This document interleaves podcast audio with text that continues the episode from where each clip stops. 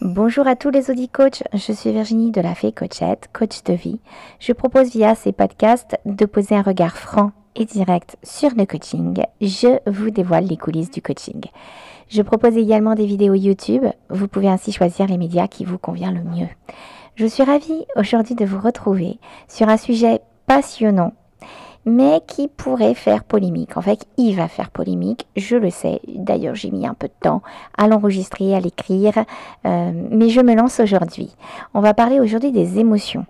Alors, qu'est-ce qu'une émotion? Comment ça fonctionne? Des amalgames possibles au sujet des émotions. Pourquoi j'en parle dans ce podcast alors que c'est un podcast pour les coachs? Alors, c'est parti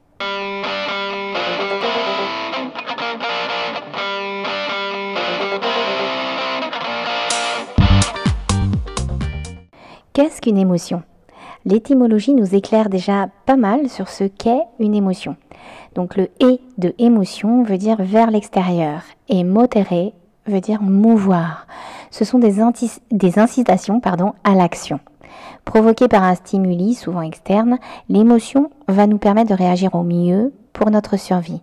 Finalement, ce ne sont que des réflexes face à une situation qui est déjà rencontrée, connue. Tout être humain ressent les émotions. Vous tentez de ramasser un oursin dans la mer et vous vous piquez.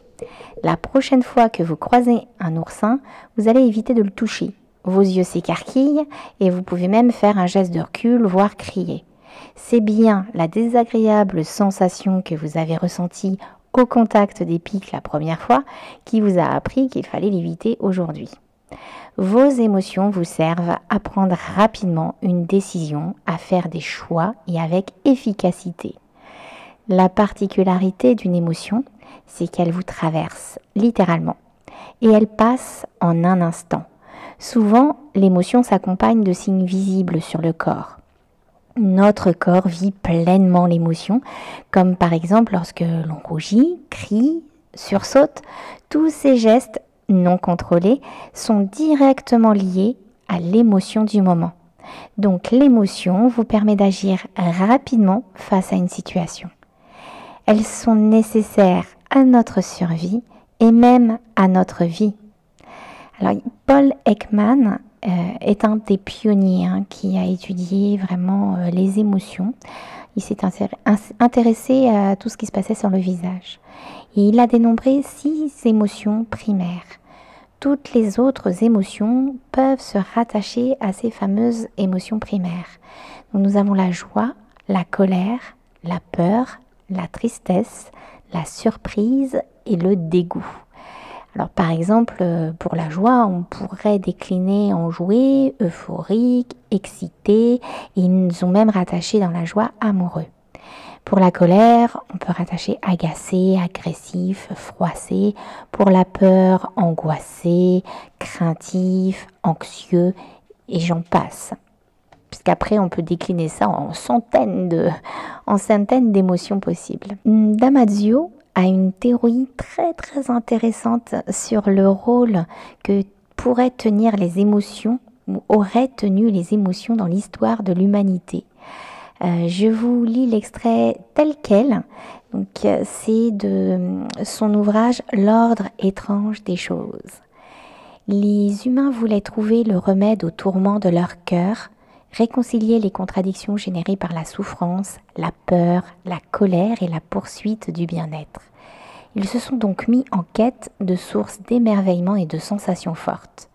Ils ont découvert la musique, la danse, la peinture et la littérature. Ils ont poursuivi leurs efforts en élaborant les tumultueuses épopées que sont les croyances religieuses, les questionnements philosophiques, la gouvernance politique et bien d'autres inventions encore. C'est ainsi que notre esprit créateur de culture s'est perpétuellement adapté à la dramaturgie humaine de la naissance jusqu'à la mort. Donc mon livre vient de, des éditions Odile Jacob, je rappelle le titre, L'ordre étrange des choses, mais quoi qu'il arrive, vous le retrouverez dans la description. Mais ce que j'ai trouvé ça, moi j'ai trouvé ça super intéressant parce que d'après lui, les émotions, certes, nous servent à nous protéger des dangers extérieurs, voire à générer, parce que les émotions ne sont pas que négatives, hein, elles nous servent aussi à générer des choses tout à fait positives, à reproduire des situations euh, qui nous ont été particulièrement agréables, mais elles ont été et elles sont encore le moteur créateur de toutes nos cultures. Émotion, réflexion. Voici deux notions qu'il est facile, très facile d'opposer. Mais en tout cas, vous avez une autre possibilité pour prendre les décisions, c'est le chemin de la réflexion. C'est un chemin plus long, il est plus lent. La réflexion prend du temps. Ce qui est très intéressant, c'est que euh, les travaux du neurologue Joseph Ledoux permettent de comprendre vraiment euh, au niveau même du cerveau, au niveau neurologique, comprend pourquoi le chemin de la réflexion est plus long que celui euh, des émotions. Donc il a vraiment étudié ce principe à deux vitesses de nos réactions.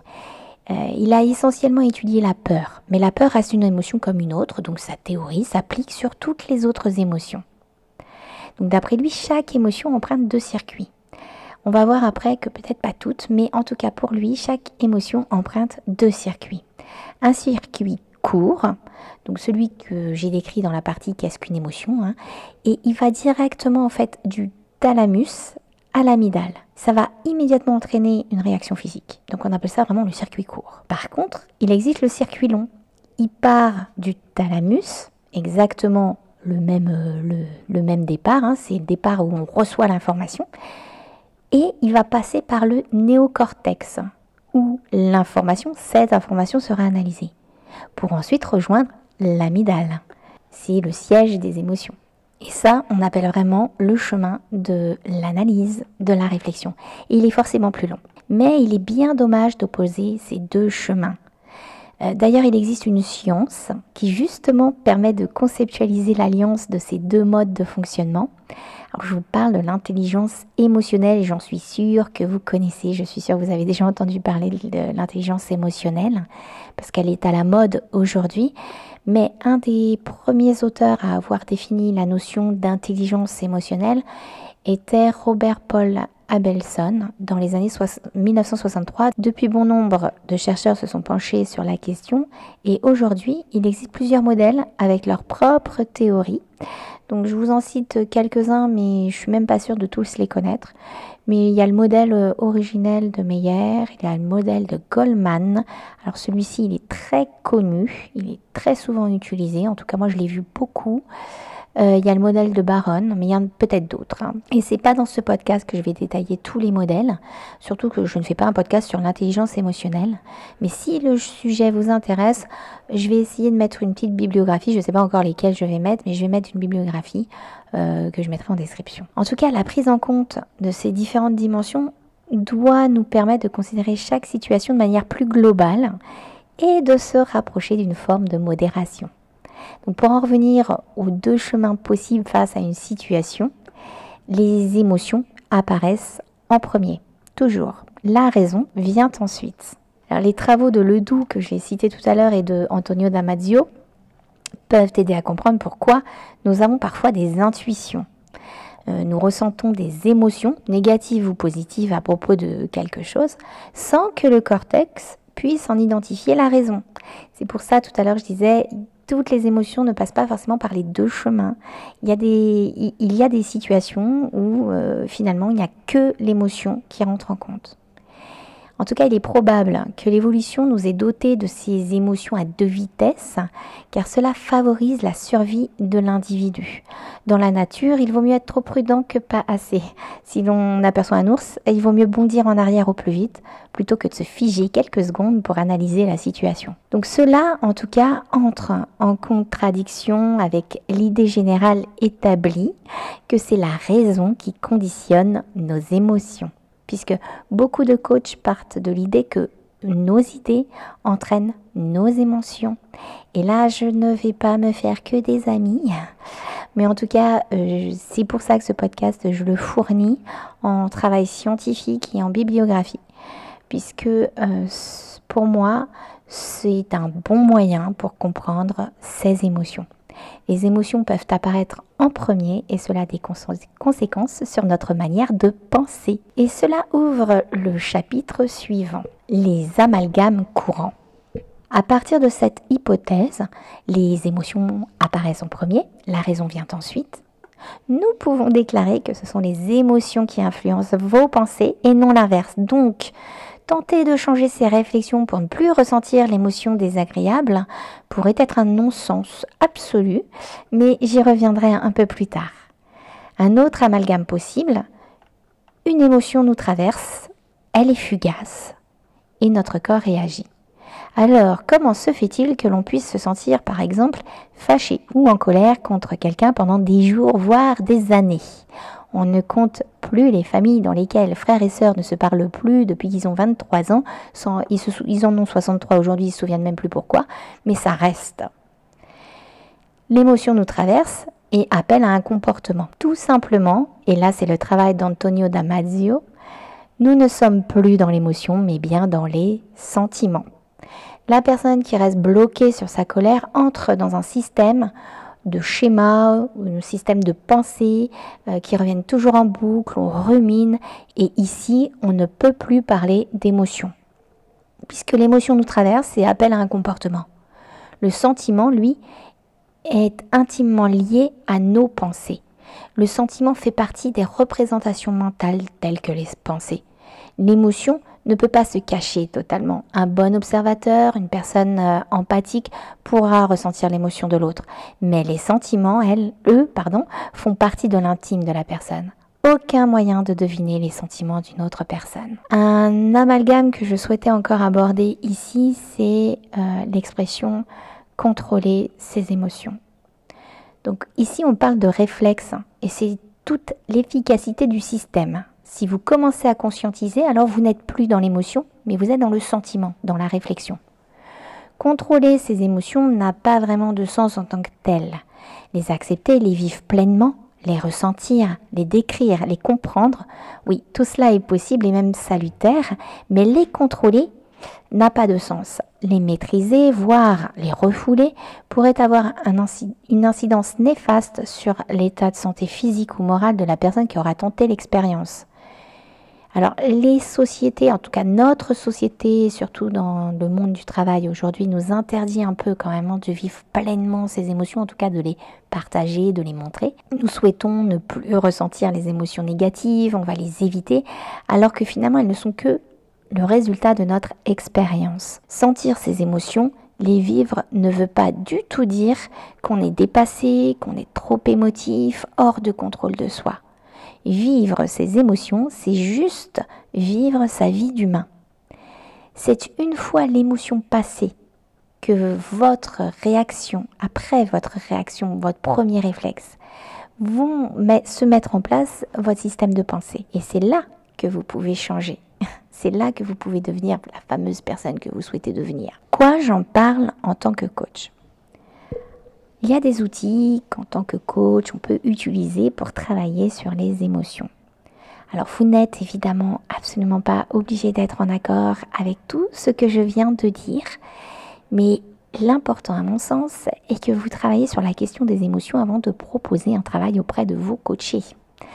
Alors en plus, je parle aussi aujourd'hui des émotions et j'en parle surtout autour de Damasio parce que je compte faire un podcast sur une méthode très intéressante que l'on peut utiliser en coaching qui reprend l'idée que l'on peut transformer sa vie en changeant ses idées. Et donc ce podcast en sera une introduction. Mais vous, pouvez travailler avec votre coaché sur les émotions, certes, mais vous allez également ressentir vos propres émotions lors d'une séance. Les coachs ne sont pas de robots. C'est donc un bon travail que celui d'aller creuser dans les émotions. Conclusion, une émotion vous pousse à agir face à une situation. Elle vous traverse en un instant et elle devance toujours la réflexion. Elle est de l'ordre du réflexe et dans certains cas, la réflexion n'arrive jamais. Contrôler ou empêcher ses émotions serait soit impossible, soit totalement contre-productif. Contrôler ses pensées en espérant changer ses émotions serait tout aussi contre-productif. L'émotion ne s'oppose pas à la réflexion, Tous deux peuvent parfaitement vous servir pour prendre les meilleures décisions possibles. Compter sur son instinct, ses émotions, sa réflexion est sans aucun doute un atout majeur et une science étudie et conceptualise cette alliance gagnant euh, et est appelée l'intelligence émotionnelle. Comme dit dans mon introduction, le sujet est vaste, passionnant.